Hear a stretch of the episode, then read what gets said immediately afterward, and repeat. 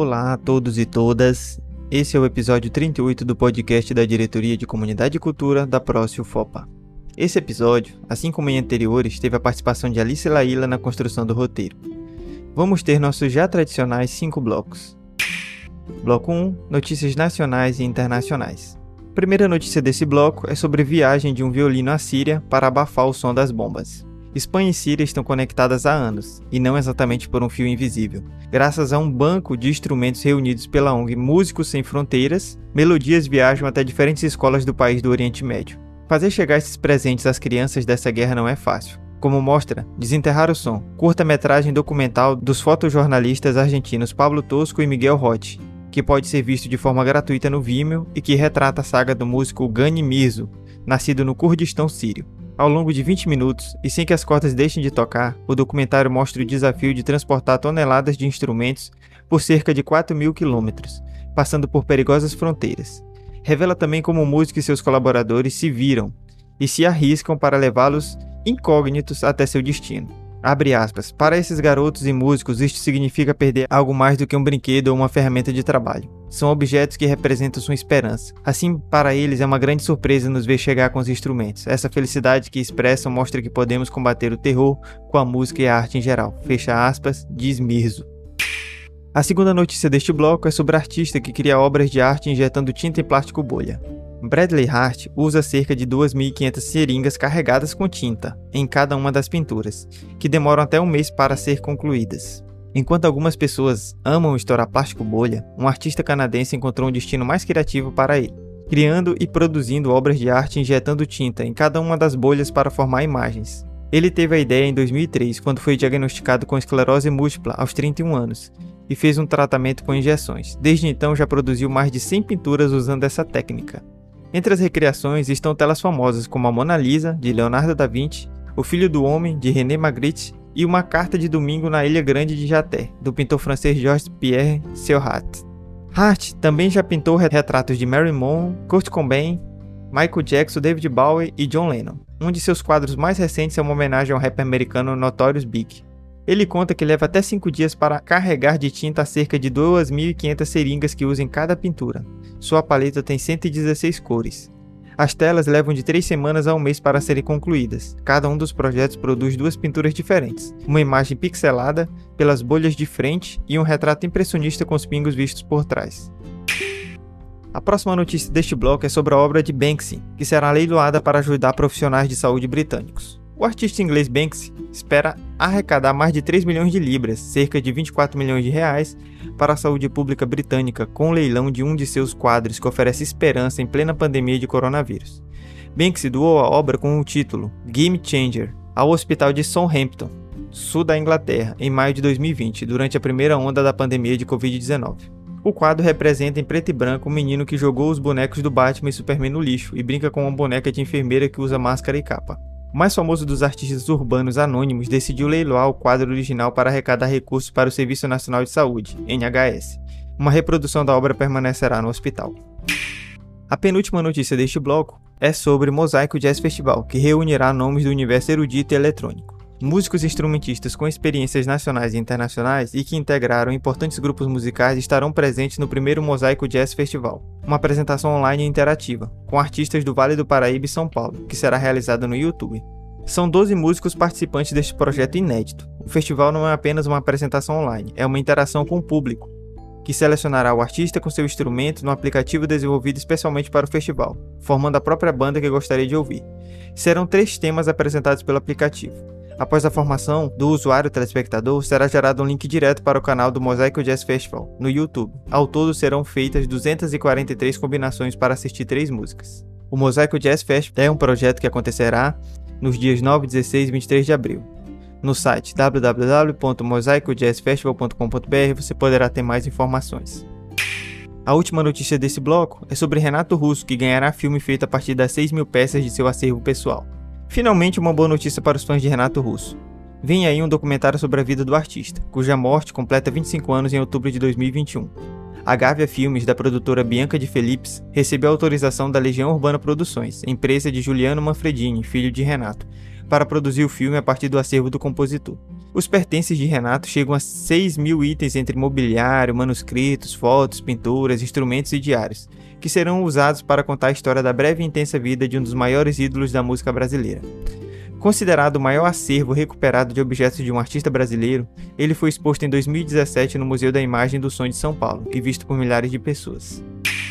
Finalizamos assim o nosso primeiro bloco e vamos agora para o segundo bloco com notícias locais e regionais. A primeira notícia deste bloco é sobre o tacacá, prato típico da culinária amazônica que ganha versão em pó. De origem indígena, o tacacá é uma comida típica da região amazônica. O caldo amarelado à base de mandioca, chamado de tucupi, preparado com goma, camarão e jambu, é servido bem quente em cuias. O pesquisador Daniel Alves Filho da Bionorte, rede de biodiversidade e biotecnologia da Amazônia Legal, conseguiu transformar esse iguari em uma versão em pó, de preparo rápido e fácil. Para chegar ao tacacá em pó, foram sete anos de pesquisa no programa de pós-graduação em Biodiversidade e Biotecnologia da Universidade Federal do Acre. A maior dificuldade foi encontrar ingredientes que pudessem deixar o produto com sabor bem próximo do original. O coordenador da rede Bionorte, Anselmo Rodrigues, destaca a importância da pesquisa. Para o pesquisador Daniel Filho, abre aspas, a herança dessa cultura alimentar na população ribeirinha remanescente e como símbolo da cultura regional. Por isso, a importância do caso. Eu também sou testemunha porque eu também provei dessa sopa em pó do tacacá e é muito gostosa, muito parecida. Inclusive tem camarão, tem todos os ingredientes necessários, fecha aspas.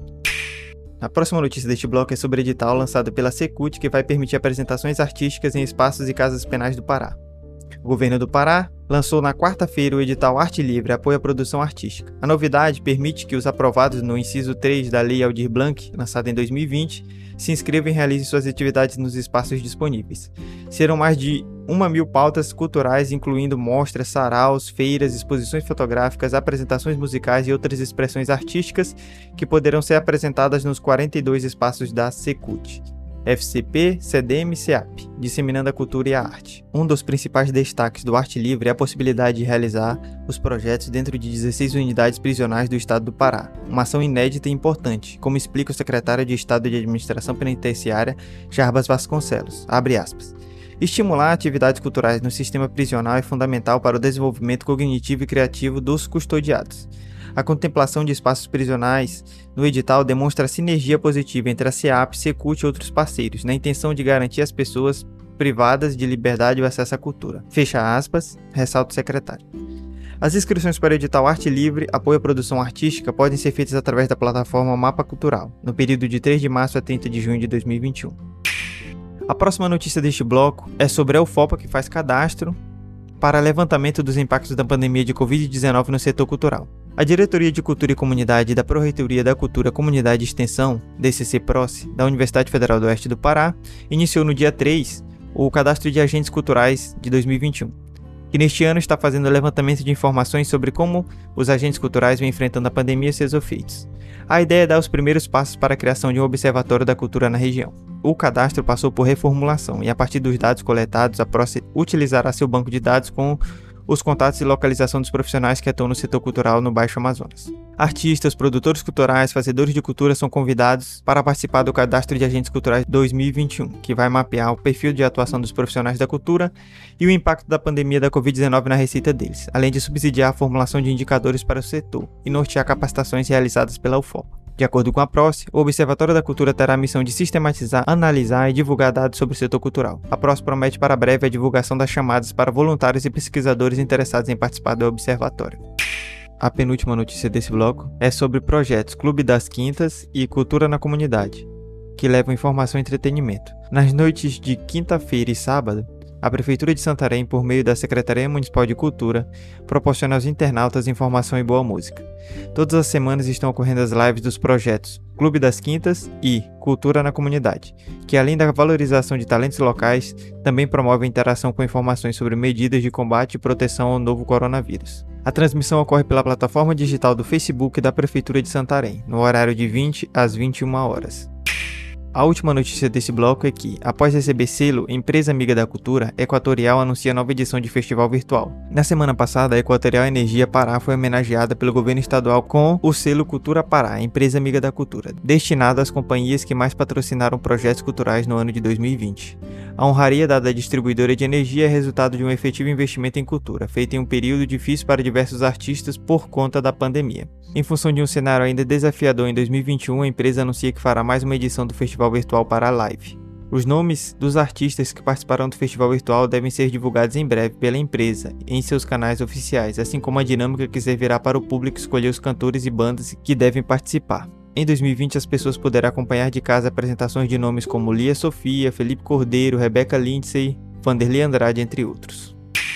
Fechamos assim o segundo bloco e vamos para o nosso terceiro bloco com editais e inscrições. A primeira notícia deste bloco é sobre a Escola de Teatro Estudo Cênico de Campinas que oferece semana de oficinas gratuitas, intitulada Teatro é para todo mundo. A Escola de Teatro Estúdio Cênico em Campinas está com inscrições abertas para a semana de oficinas gratuitas Teatro é para todo mundo, até o dia 15 de março pelo site www.estudiocênico.com.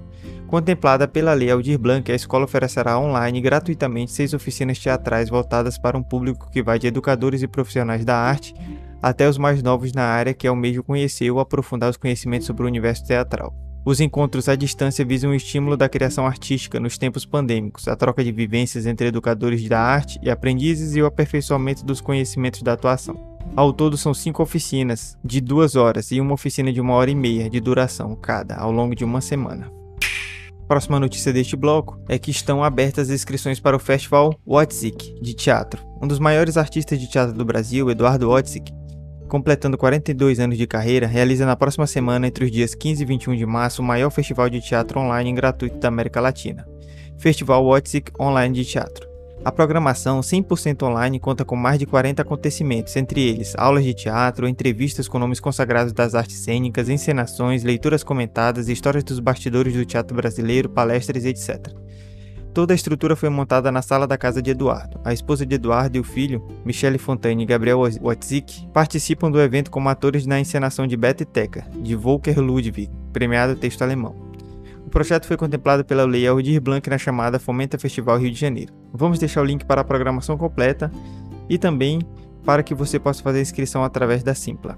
Lembrando que o evento é 100% online e gratuito, com transmissão ao vivo pelo canal WhatsApp Produções Artísticas no YouTube.